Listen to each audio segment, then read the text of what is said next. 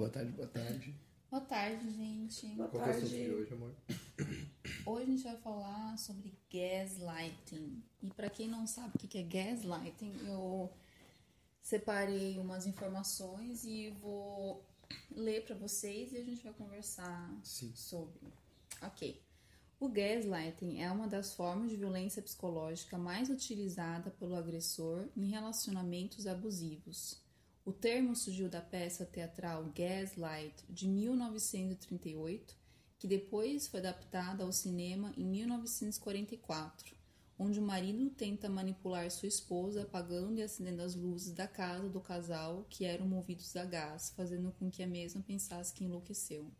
Esse tipo de violência psicológica é muito frequente, mas pouco detectada por quem está sendo manipulado. A palavra traduz uma violência psicológica típica de relacionamentos tóxicos em que o abusador distorce, mente e manipula a vítima até ela achar que enlouqueceu e está errada.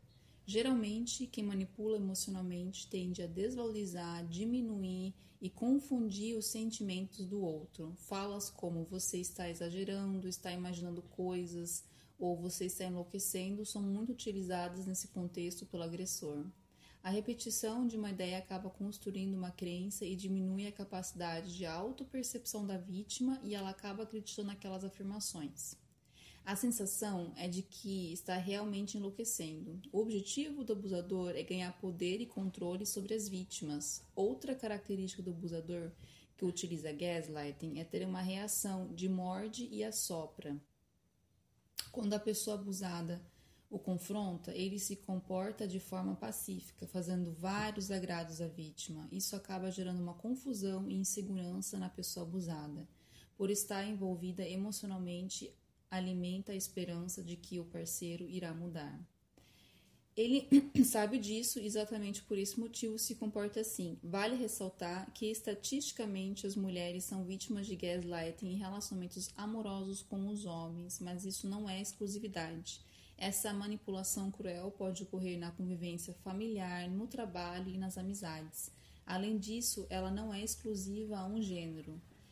Então, o gaslight, resumindo, né, tipo que a- o termo vem né, dessa peça teatral, onde o marido tentava manipular a mulher, né, usando luzes da casa, né, tipo, e outras ferramentas para distorcer a realidade dela.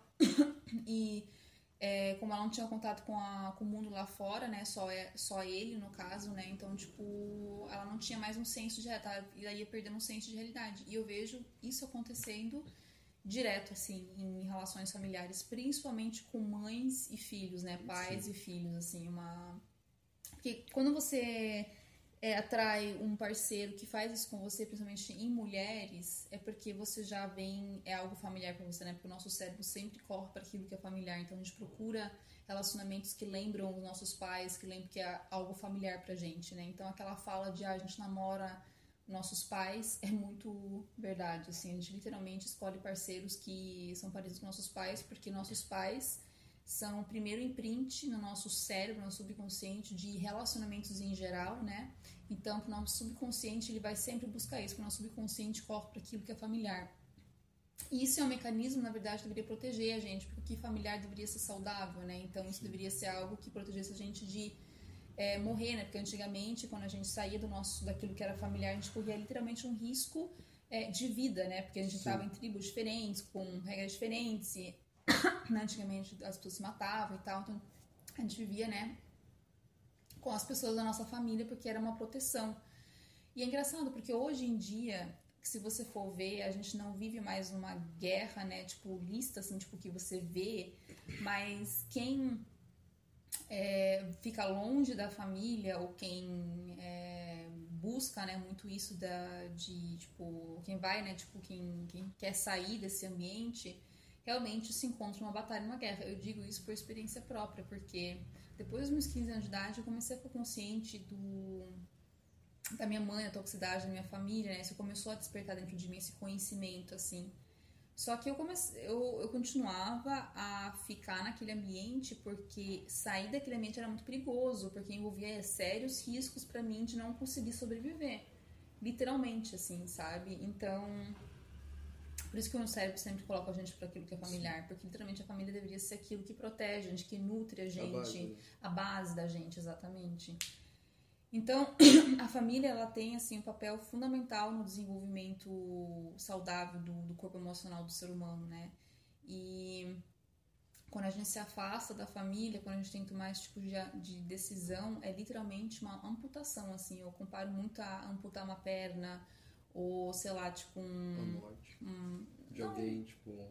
Não, morte de alguém não, porque eu acho que viver sem a família é demonstra muita amputação porque você continua vivo, Sim, só que sem, você, uma parte sua. sem uma parte sua. E aí, tipo, andar pra ti é muito mais difícil que uma Sim. pessoa normal que tem aquele amparo da família, né? Sim. Então, é muito difícil, assim, você conseguir andar, você conseguir sobreviver na sociedade quando você não tem uma família, né? Sim. Mas é engraçado porque o universo é tão incrível que quando a gente toma essa decisão de não estar tá mais com a nossa família, de, de, né, de tomar as decisões difíceis que são necessárias né, de serem tomadas, e a gente ser Sim. corajoso de tomar essa decisão ousada, mas que é boa para nossa saúde mental, cara, vai vir outra pessoa para substituir.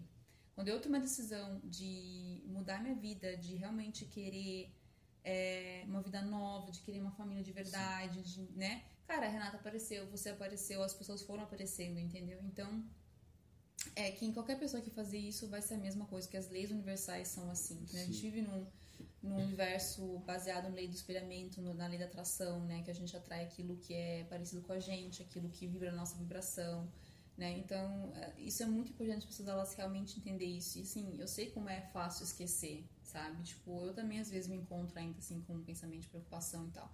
Mas enfim, Sim. hoje em dia, hoje a gente tá falando de gaslighting, a gente não desviar demais, né, do gaslighting. Mas enfim, Sim. o gaslighting, gente, tipo, por que, que eu queria que a gente conversasse sobre gaslighting? Porque a sociedade, ela em geral faz muito isso com a gente, né? Tipo, de é, invalidar nossas emoções. Sim é, invalidar, diminuir, né, como estava no texto, é, as nossas verdades, né, e de querer impor algo diferente, né, e aí quando a gente confronta, aí do nada fica bonzinho, sabe, e aí gera aquela manipulação, pede desculpa e aí continua, sabe. Sim.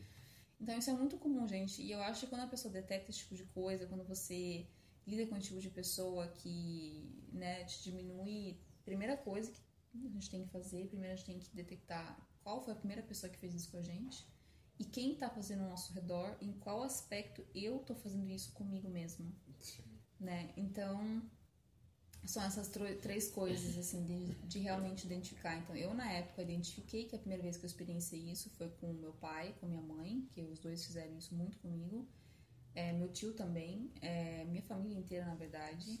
Depois foi é, amigos, né, que estavam ao meu redor. E, e aí eu percebi, nossa, eu completamente sozinha, assim. E aí eu percebi que também tinha um aspecto meio que fazia isso comigo, que diminuía, eu, né, que tipo, me manipulava. É uma puta que pariu, né? Só que assim, quando eu comecei a me deparar com essa verdade, quando eu comecei a entender essa verdade, quando eu comecei a integrar essa verdade, pessoas boas apareceram, sabe? E às vezes a pessoa fica só três anos, às vezes vai ficar só cinco, seis, sete anos, dez, assim, vai sair entendeu? Mas eu sei que tem aquelas pessoas que sempre vão ficar, que são a sua base, entendeu? E Sim. o universo traz essas pessoas, assim, sabe? Família. Família, exatamente. Então, um dos meus desejos, inclusive, foi né, encontrar minha família espiritual, porque eu sabia que a minha família que eu tinha escolhido né, aqui na Terra não, não iria mais fazer parte da minha vida futura, né, da minha vida adulta, porque a gente não pode curar no momento que a gente adoeceu. Né, mas que em relação ao gaslighting, tipo, quando você percebe uma pessoa que está invalidando você, está te manipulando, o primeiro passo que você tem que dar é literalmente cortar essa pessoa da sua vida e fazer o que eu acabei de falar, né? Que é tipo Sim. refletir sobre assim. Identificar onde.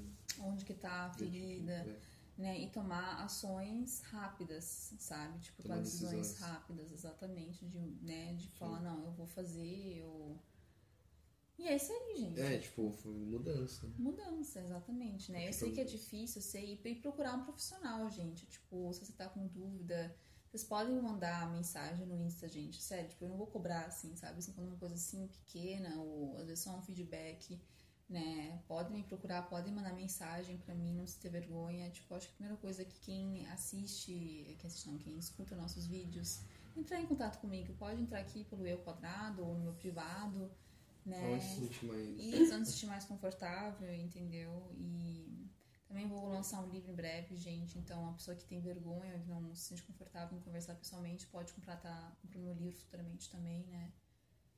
E é isso aí, gente. Tipo, o episódio de hoje foi esse. Perfeito. Foi. Quantos anos que a gente fala em alemão, que é curtinho e Objetivo. objetivo. É isso. Bastante informação. Bastante informação em pouco tempo. Sim, exato. Isso Isso aí, gente. Se cuidem. Se cuidem. Se as pessoas ao redor fazem duvidar de si mesmo, É, procurem ver. isso aí, gente. E se ajudem. E se ajudem também, exato. É Isso aí, gente. Até a próxima. Até a próxima, tchau. Tchau.